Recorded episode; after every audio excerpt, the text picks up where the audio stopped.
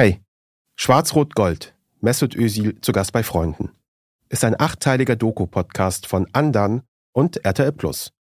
Das hier ist die vierte Episode. Neue Folgen gibt es jeden Donnerstag überall, wo es Podcasts gibt. Und jetzt geht's los.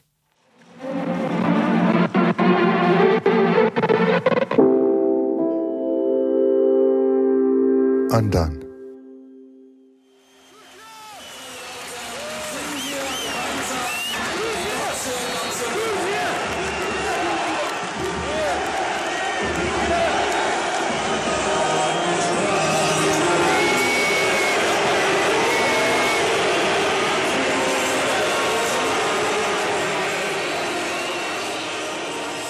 Oktober 2010.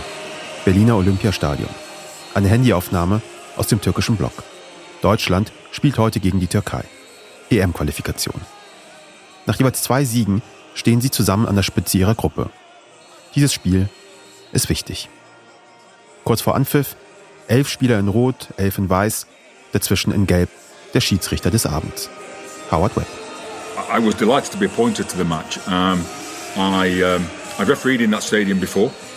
Das ist er. Zweimaliger Weltschiedsrichter.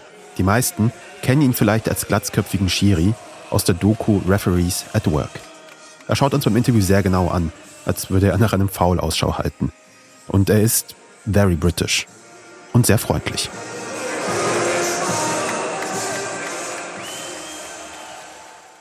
Es war ein wirklich großes Spiel, habe er von Anfang an gewusst. Am Vorabend gibt es ein Organisationstreffen. Schiedsrichterteam, Mannschaftsverantwortliche, Sicherheitspersonal und wer sonst noch so alles beteiligt ist. Sie besprechen das Wichtigste für den kommenden Tag. Doch sei allen klargemacht worden, dass dies ein spezielles Spiel sei und dass dieses Spiel besondere Bedeutung habe. Where the, uh, the home nation would be playing in front of a Sie werden dafür sensibilisiert, dass in Deutschland und Berlin eine extrem große türkische Community lebt und dass sich das auch auf den Rängen widerspiegeln könnte. Und es wird besonders darauf hingewiesen, dass diese Fans der Türkei aus Deutschland kommen, dass sie also keine gewöhnlichen Auswärtsfans sind. Und dann, kurz vor dem Spiel, gehen Webb und die Spieler durch den Tunnel, der auf das Feld führt. And I can remember seeing a small section of white, uh, sort of like shirted supporters supporting the German team, and that was in like one small, small area of the stadium, and the rest was in red, in red shirts. Als er das Spielfeld betritt, sieht Webb einen kleinen weißen Bereich auf den Rängen, die Fans der deutschen Mannschaft. Der Rest des Stadions rot, laute Pfiffe. So it just really re-emphasized again that responsibility that was on our shoulders to to control the game, do a professional job, be accurate. Er spürt eine große Verantwortung, hier bloß keinen Fehler zu machen. Und dann und Howard Red gibt das Spiel frei.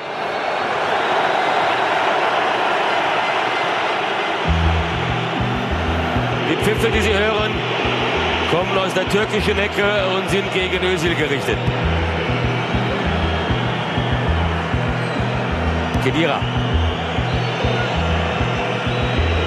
Özil. Müller. Özil, Özil, Özil! Die größte Chance für Deutschland. Nach einem Doppelpass mit Müller zieht Özil aus 18 Metern ab. Der türkische Torwart macht sich lang und hält den flachen Ball. Als würden ihn die Pfiffe antreiben. In der ersten Halbzeit halten sich die Mannschaften gegenseitig in Schach. Eine chancenarme Partie bis kurz vor der Pause. Müller winkt, er möchte den Ball haben, der kriegt den Ball!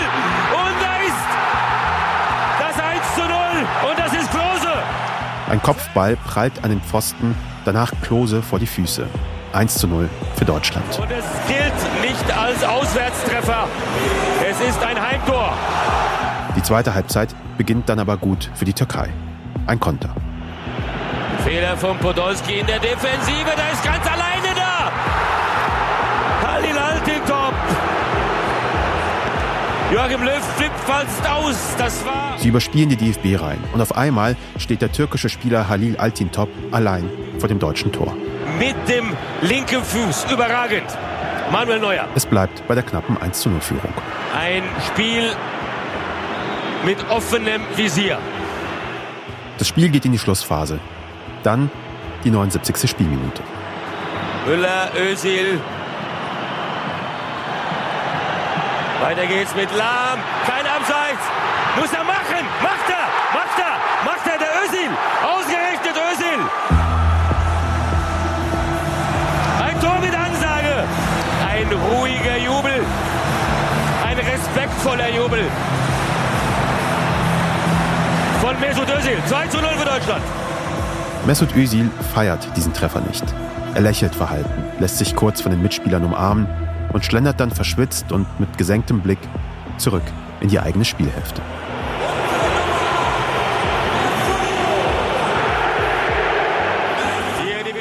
Mit seinem Treffer entscheidet er das Spiel. Ausgerechnet Özil. Ein gellendes Pfeifkonzert. Allerdings Also als Özil das Tor geschossen hat in der 79. Minute, das 2-0, wurde er heftig beleidigt. Das ist Volkan A. Er steht damals im türkischen Block, ein 20-jähriger Fan, extra aus Baden-Württemberg angereist. Ich weiß auf jeden Fall, dass das Spiel mir sehr wichtig war und dass ich sehr viel ja, Aufwand betrieben habe, um dieses Spiel live zu sehen. A ist heute Journalist. Mit seinem 20-jährigen Ich verbindet ihn nicht mehr viel. Nationalstolz ist ihm heute fremd. Aber damals? Ja, okay, doch, es war schon eine Abgrenzung von Deutschland auch. Obwohl wir auch ja alle in die Türkei fahren mit unserer Familie und dort feststellen, wir sind auch keine Türken, weißt du, wir sind auch dort Ausländer. Aber im Fußball äh, gab es dann manchmal solche Situationen, in denen man dann diese Eindeutigkeit vielleicht geschaffen hat, die einem gefehlt hat. Özil ist natürlich das Thema im Block. Eigentlich auch schon in den Jahren vor dem Spiel. Ich konnte es damals auch nicht so gut nachvollziehen, dass er für Deutschland spielt. Und ausgerechnet Özil trifft dann in der 79. Spielminute. Schimpftiraden aus dem Türkei-Block. Das war für mich dann schon auch unangenehm, ehrlich gesagt. Du Hurensohn! Orospu Çocuğu! Er ist kein Türke. Er ist kein Türke, er ist Deutscher, er scheiß auf ihn. Mesut Özil ist ein Arschloch. Das ist kein originaler Türke. Das ist kein Türke, echt, ohne Scheiß. Und das fand ich einfach zu krass. Und irgendwie hat der mir auch leid getan in dem Moment. Noch zehn Minuten zu spielen. Klose erhöht nochmal. Jetzt gibt's eine Klatsche. 3-0. Die türkischen Kurven verstummen und aus den deutschen Ecken werden zaghafte Gesänge hörbar. Ihr könnt nach Hause fahren und auf Wiedersehen. Sie sind zu leise, um sie hier abspielen zu können. Zwei Minuten Nachspielzeit sind abgelaufen. Howard Webb pfeift das deutsch-türkische Fußballfest in Berlin ab. Zweimal Klose, einmal Özil. Deutschland gewinnt mit 3 zu 0. Erst die herausstechende Rolle bei der Fußball-WM in Südafrika. Dann sein Wechsel zu einem der größten Fußballclubs der Welt. Jetzt diese Feuertaufe gegen die Türkei. Doch zwei große Akte hält Özils Jahr 2010 noch bereit.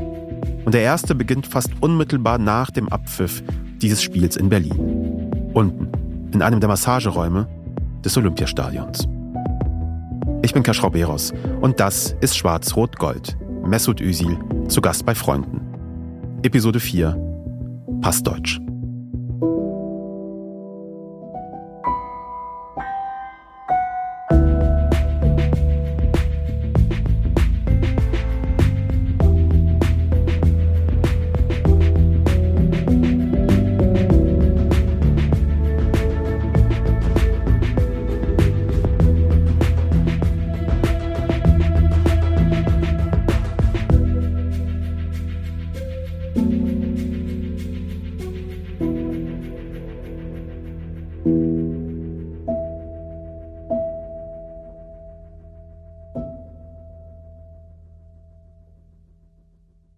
Nach dem Spiel nimmt das Prozedere erstmal seinen gewohnten Lauf. Die Mannschaften verabschieden sich bei den Fans, sie geben Interviews und verschwinden dann in den Umkleidekabinen.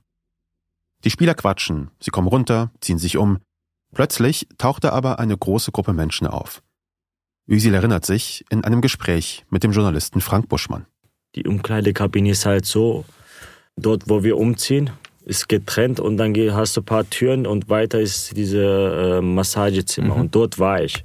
Natürlich ist das so, dass du die geschwitzte Sachen dann ausziehst, nur Unterhose, Handtuch und dann Latschen rüberläufst und dann dich behandeln lässt und dann gehst du auf einmal rüber, auf einmal siehst du diese Security, Paparazzi, keine Ahnung, was da dran auch. Paparazzi ist gut. Oder die Fotografen, sage ich mal. Nicht Paparazzi, Ja, ist aber gut, Fotografen und, und dann die Angela Merkel.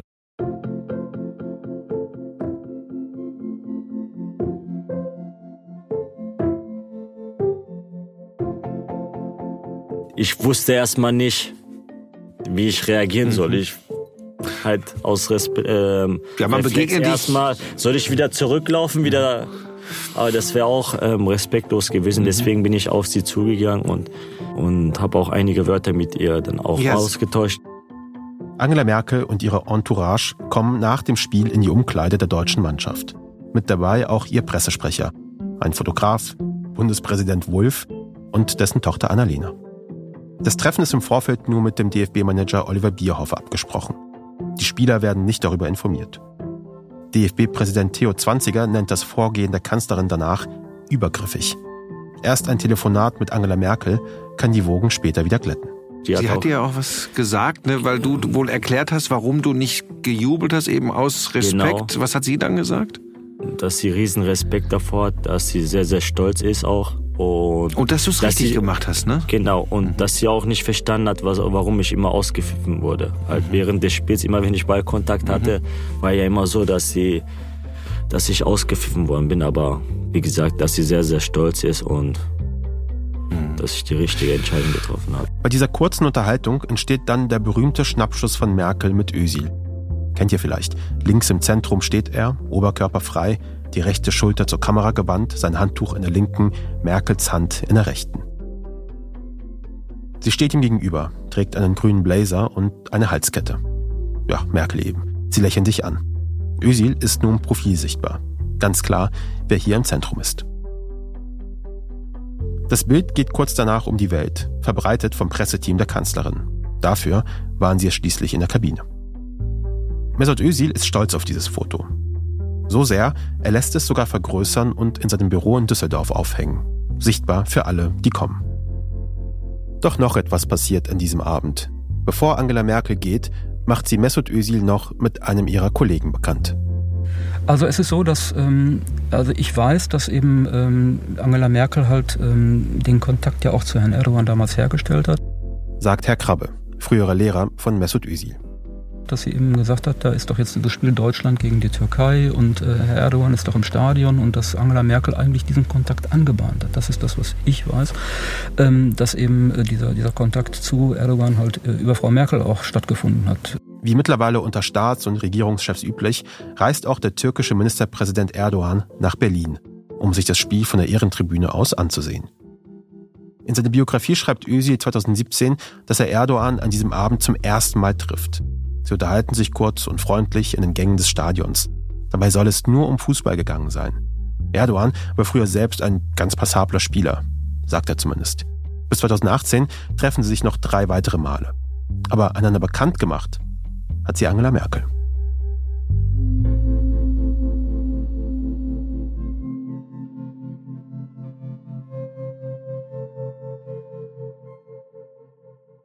Acht Tage nachdem Angela Merkel Özil in der Kabine besucht, acht Tage also nach dem Spiel in Berlin, da spricht Merkel auf dem Deutschlandtag der Jungen Union, also beim Nachwuchs von CDU und CSU. In ihrer Rede geht es viel um die Themen Migration, um Einwanderung, um Integration, so wie 2010 eigentlich überall in Deutschland. Und um den Islam natürlich. Und er ist Teil Deutschlands. Das sieht man nicht nur am Fußballspieler Özil. Dafür gibt es verhaltenen Beifall. Aber Merkel wird auf dem Deutschlandtag der Jungen Union auch grundsätzlicher. Und wir sind ein Land, das im Übrigen Anfang der 60er Jahre die Gastarbeiter nach Deutschland geholt hat. Und jetzt leben sie bei uns. Wir haben uns eine Weile lang in die Tasche gelogen. Wir haben gesagt, die werden schon nicht bleiben. Irgendwann werden sie weg sein. Das ist nicht die Realität. Und natürlich war der Ansatz zu sagen, jetzt machen wir hier mal Multikulti und leben so nebeneinander her und freuen uns übereinander. Dieser Ansatz ist gescheitert. Absolut gescheitert. Die blaue Wand, vor der Angela Merkel steht, ist übersät mit der Internetadresse der Jungen Union. Sie steht an einem Rednerinnenpult und schaut in eine große, abgedunkelte, vollbesetzte Halle. Die Junge Union sieht so jung gar nicht aus. Freunde, jetzt geht es darum, wie wir mit dieser Frage umgehen. Und da ist das Thema Integration ein zentrales Thema, weil unter den jüngeren Menschen unseres Landes die Anzahl der jungen Menschen mit Migrationshintergrund zunehmen wird und nicht abnehmen wird. Merkel ruft dazu auf, das Christentum mit fröhlichem Herzen zu verkünden. Auch das berühmte Fördern und Fordern fällt. Nur sei das Fordern in der Vergangenheit eben einfach zu kurz gekommen, sagt sie. Am Abend davor schimpft Merkel bei einer CDU-Regionalkonferenz in Berlin auf das Multikulti Aya Popaya. Dort beschwört sie auch das christliche Menschenbild und ruft in den Saal, wer das nicht akzeptiert, ist bei uns fehl am Platze. Derweil befeuert auch Bayerns Ministerpräsident Horst Seehofer weiter die Debatte, indem er sich gegen Zuwanderung aus arabischen und türkischen Kulturkreisen ausspricht. Man muss für sich und für seine Familie den Lebensunterhalt auch selbst verdienen, liebe Freunde. Wir sind nicht das Sozialamt für die ganze Welt. In seinem sogenannten Sieben-Punkte-Plan widmet sich Seehofer ganz dem Aspekt des Forderns. So fordert er den Nachweis der deutschen Sprache schon im Herkunftsland. Eine Lebensweise gemäß unserer deutschen Leitkultur, die von Christentum, Humanismus und Aufklärung geprägt sei. Und nicht zu knapp fordert er Sanktionen für schlechte Integrationsleistungen, für die von ihm so bezeichneten Integrationsverweigerer. Wir als Union treten für die deutsche Leitkultur und gegen Multikulti ein. Multikulti ist tot.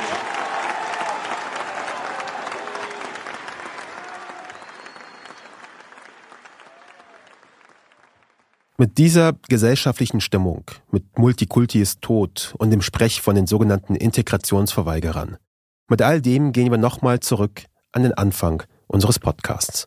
Zurück zur Bambi-Verleihung.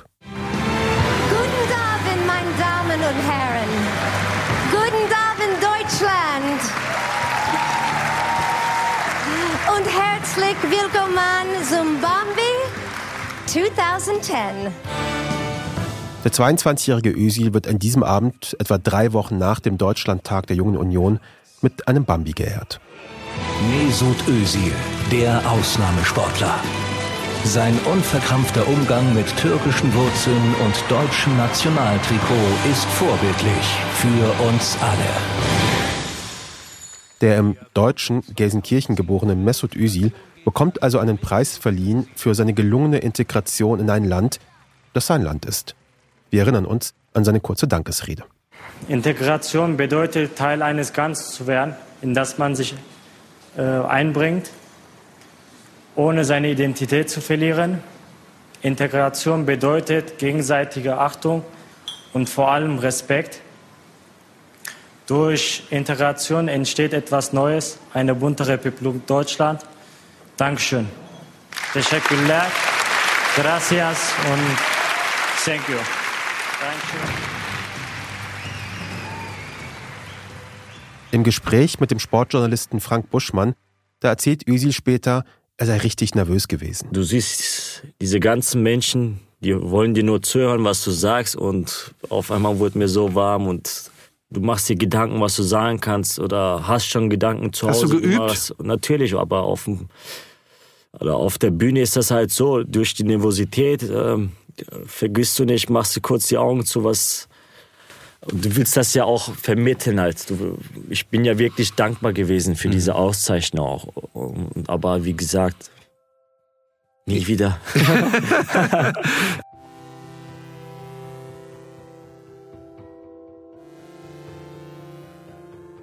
In ihrem 62. Jahr vergibt die Bambi-Jury nicht nur diesen neuen Preis für Integration, zusätzlich wird 2010 auch ein Sonderpreis vergeben. Für die erfolgreiche Vorstellung bei der Weltmeisterschaft in Südafrika geht der Bambi an den Trainerstab der Nationalmannschaft. Und Özil hält die Laudatio. Nach einer kurzen Vorstellung durch die Musikerin Shakira. Shakira ist damals mit unserer Mannschaft im gleichen Flugzeug nach Südafrika geflogen. Sie hat uns beflügelt. Meine Damen und Herren, vor der WM 2010 hatte ich nicht so viele Länderspiele. Trotzdem hat, mich, hat mir der Bundestrainer Joachim Löw das Vertrauen geschenkt und dafür bin ich ihm sehr dankbar. Özil klingt irgendwie befreit, ganz anders als noch bei seiner eigenen Auszeichnung. Es war für uns ein tolles Turnier. 4-1 gegen England, 4-0 gegen Argentinien.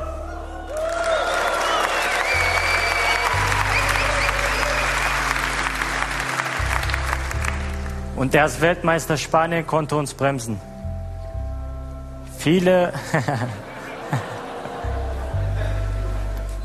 viele Fußballexperten hatten vor der WM gesagt, ein so junges Team bei der Weltmeisterschaft, das kann nicht gut gehen. Aber die von Anfang an an uns geglaubt hatten, behielten Recht. Özil spricht fast frei. Aber klar, in dieser Laudatio, da geht es nicht um ihn. Es geht auch nicht darum, diese Rede als Integrationspreisträger zu halten. Es geht nicht darum, türkische Teestuben und deutsche Stammtische gleichermaßen zu befriedigen.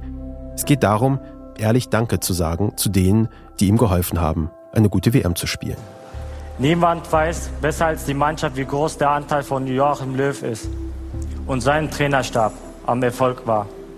Dafür danke, dafür nochmals danke. Entschuldigung, ich bin ein bisschen nervös. Dafür nochmals ein großes Dankeschön.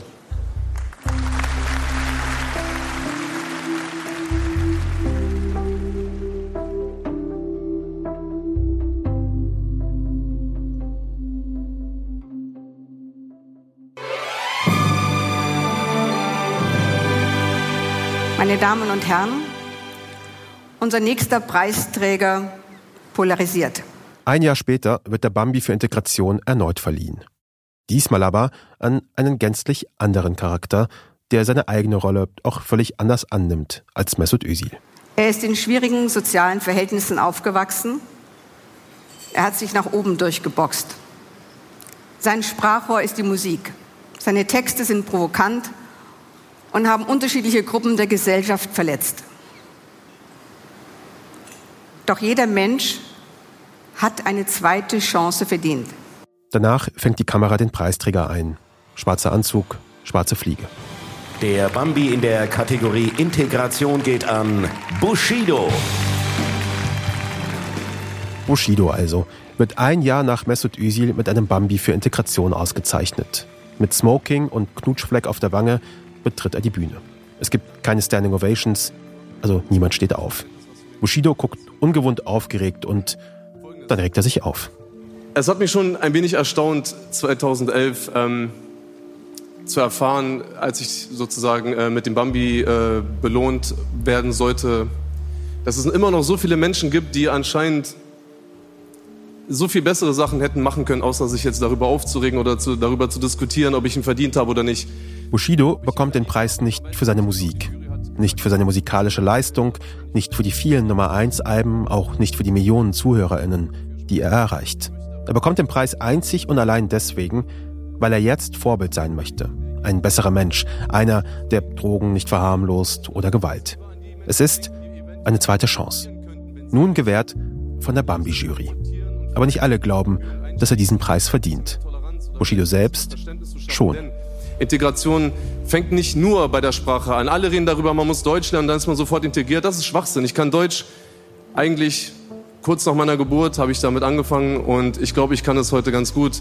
Trotzdem denken immer noch manche Leute, ich bin nicht integriert. Warum? Bushidos Frust über das deutsche Ayapopaya mit der Integration. Özil wird ihn auch noch spüren. Ein paar Jahre später. Und er wird eine ähnliche Frage stellen. Ich wurde in Deutschland geboren und ausgebildet. Also warum akzeptieren die Leute nicht, dass ich Deutscher bin?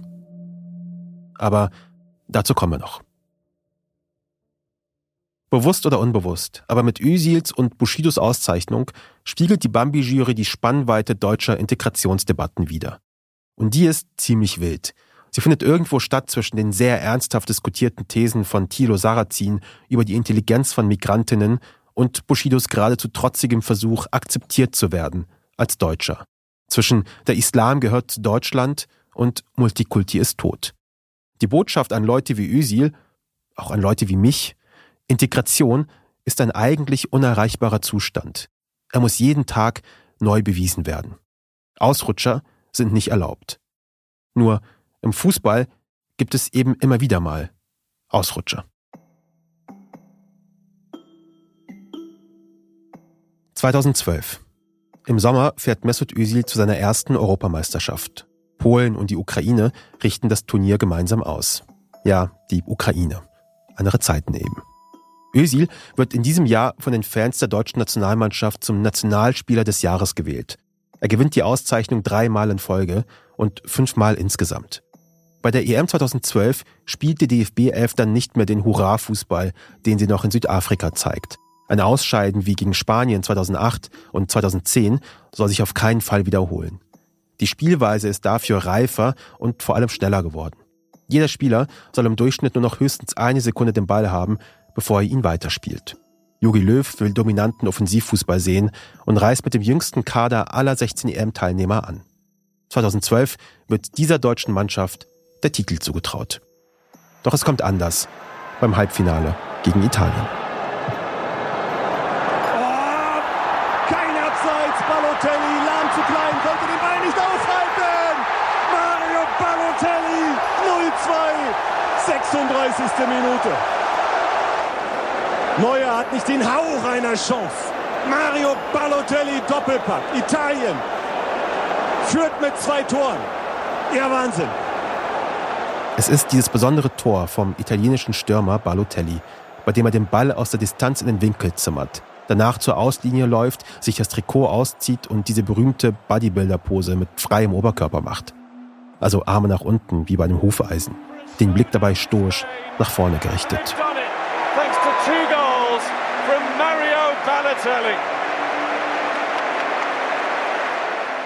Kurz vor Schluss trifft Özil nach einem Foul-Elfmeter zwar noch zum 1:2 Anschlusstreffer, doch der kommt zu spät.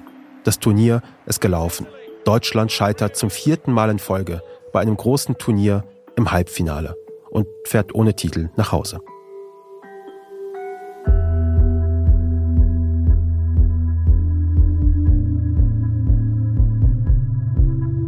Nach dem Ausscheiden gegen Italien ist die Stimmung in Fußball Deutschland denkbar schlecht. Und im Unterschied zu 2010 tröstet auch die starke Spielweise der DFB-Mannschaft nicht über die erneute Titellosigkeit hinweg.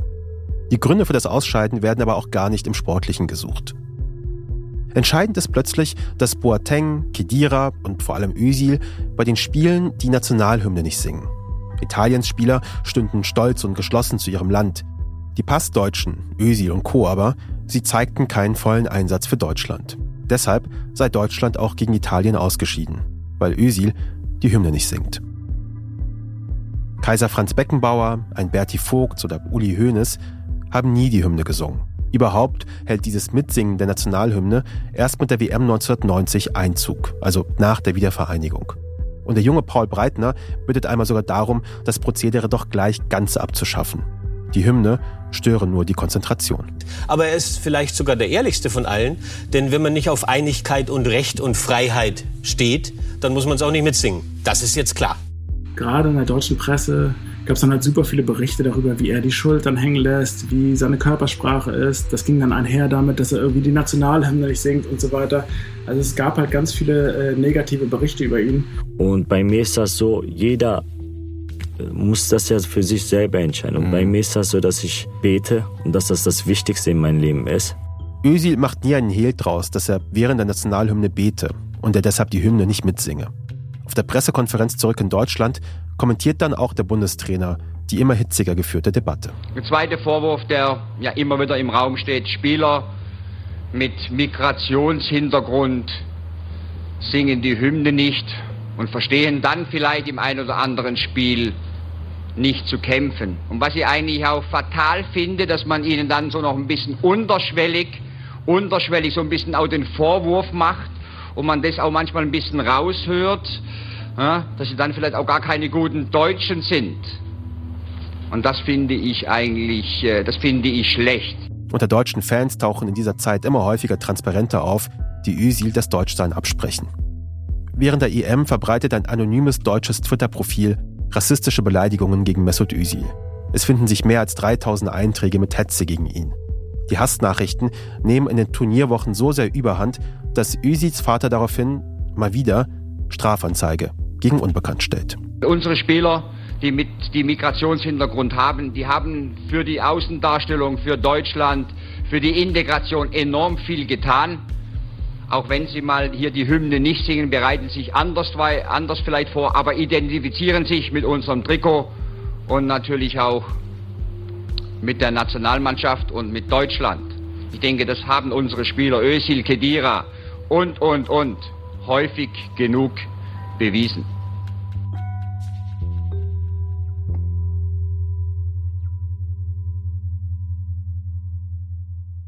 Nach seiner guten EM spielt Özil auch eine starke Saison bei Real Madrid. Er fühlt sich wohl in der Stadt und scheint angekommen. Özil spricht mittlerweile ganz passables Spanisch, hat Freunde in der Mannschaft und ist zum Publikumsliebling geworden. Es ist eine dritte gute Saison bei den Königlichen. Sie erreichen das Finale im spanischen Pokal und das Halbfinale in der Champions League. Sie werden hinter Barcelona Zweiter in der Liga und gewinnen den spanischen Supercup. Aber wieder holen sie keinen großen Titel. Und das kostet Trainer José Mourinho jetzt den Job. Aber Özils Werte sind gut. In 52 Spielen schießt er 10 Tore und bereitet 25 weitere vor. In seiner Mannschaft bei Real Madrid ist Özil in jeder seiner Saisons bester Torvorbereiter. Und er will unbedingt beim Verein bleiben. Er möchte mit Real endlich die Champions League gewinnen und so in den nächsten Jahren die Chance bekommen, Weltfußballer zu werden. Doch dann Entsetzen über den Wechsel von Mesut Özil. Madrid-Superstar Cristiano Ronaldo hat seinen Arbeitgeber für den Transfer Özils zum FC Arsenal scharf kritisiert. Der Weggang von Özil ist eine sehr schlechte Nachricht für mich. Ich bin wütend über seinen Wechsel. Mesut Özil verlässt Madrid. Und das ziemlich schnell. Hals über Kopf und nur knapp vor Transferschluss verkauft Real Madrid seine Nummer 10. Dutzende Realanhängerinnen skandieren danach am Stadion Özil no se vende, kein Verkauf von Özil. Vereinsikone und Özil-Freund Sergio Ramos schreibt, wenn ich bei Real was zu sagen hätte, wäre Özil einer der letzten, die ich gehen lassen würde. Und auch bei Umfragen unter Realfans sprechen sich 80 Prozent für den Verbleib von Mesut Özil aus. Auch Reals Ex-Trainer José Mourinho hat für diesen Transfer kein Verständnis. Özil ist die beste Nummer 10 der Welt. Von ihm gibt es keine Kopie, nicht einmal eine schlechte. Aber es hilft alles nichts. Das Kapitel Real Madrid ist beendet. Plötzlich und endgültig. Aber wieso geht mit Real auf einmal alles in die Brüche? Was ist da gelaufen in Madrid? Wir fragen jemanden, der es wissen muss. Schönen guten Tag, Herr Tag. Hallo. Herr schön sich zu treffen. Hallo. Nächstes Mal bei Schwarz-Rot-Gold. Mesut Özil zu Gast bei Freunden.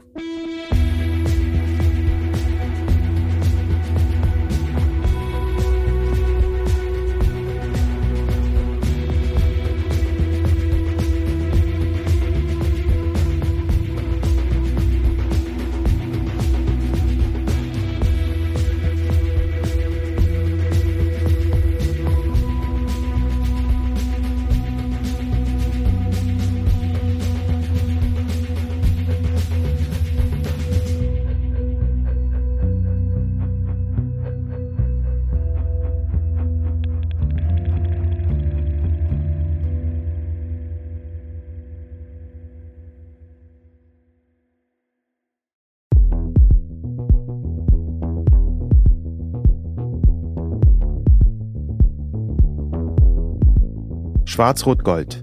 Mesut Özil zu Gast bei Freunden. Ist eine Produktion von Andan und RTL. Ich bin Kesh Roberos. Unser Autor ist Karim Khattab. Story Editors Patrick Stegemann und ich. Unser Producer ist Serafin Dinges. Produktionsassistenz Georg Schmidtmann. Fact-Checking von Lisa Konzelmann. Herstellungsleitung Cinzia Friedländer mit Originalmusik und Sounddesign von Benjamin Drees. Mix Janik Werner. Musikmastering Juri Wodolaschski. Für RTL Plus Projektmanagement Carlotta Unner. Redaktionsleitung RTL Plus Silvana Katzer. Associate Producerin Marlene Berger. Die Executive Producer sind Cash Beros und Patrick Stegemann für Andan und Andrea Zuska und Christian Schalt für RTL Plus. Auszüge aus dem Audiobuch Die Magie des Spiels mit freundlicher Genehmigung der Bastei Lübbe AG. Danke an Matthias Mund. Die Quellen für alle Zitate findet ihr in den Shownotes. Coverart von Ram Studio. Mit besonderem Dank an Amelia Omohire und Orbay Ünsoy. Falls euch diese Episode gefallen hat, freuen wir uns, wenn ihr uns weiterempfehlt. Danke fürs Zuhören.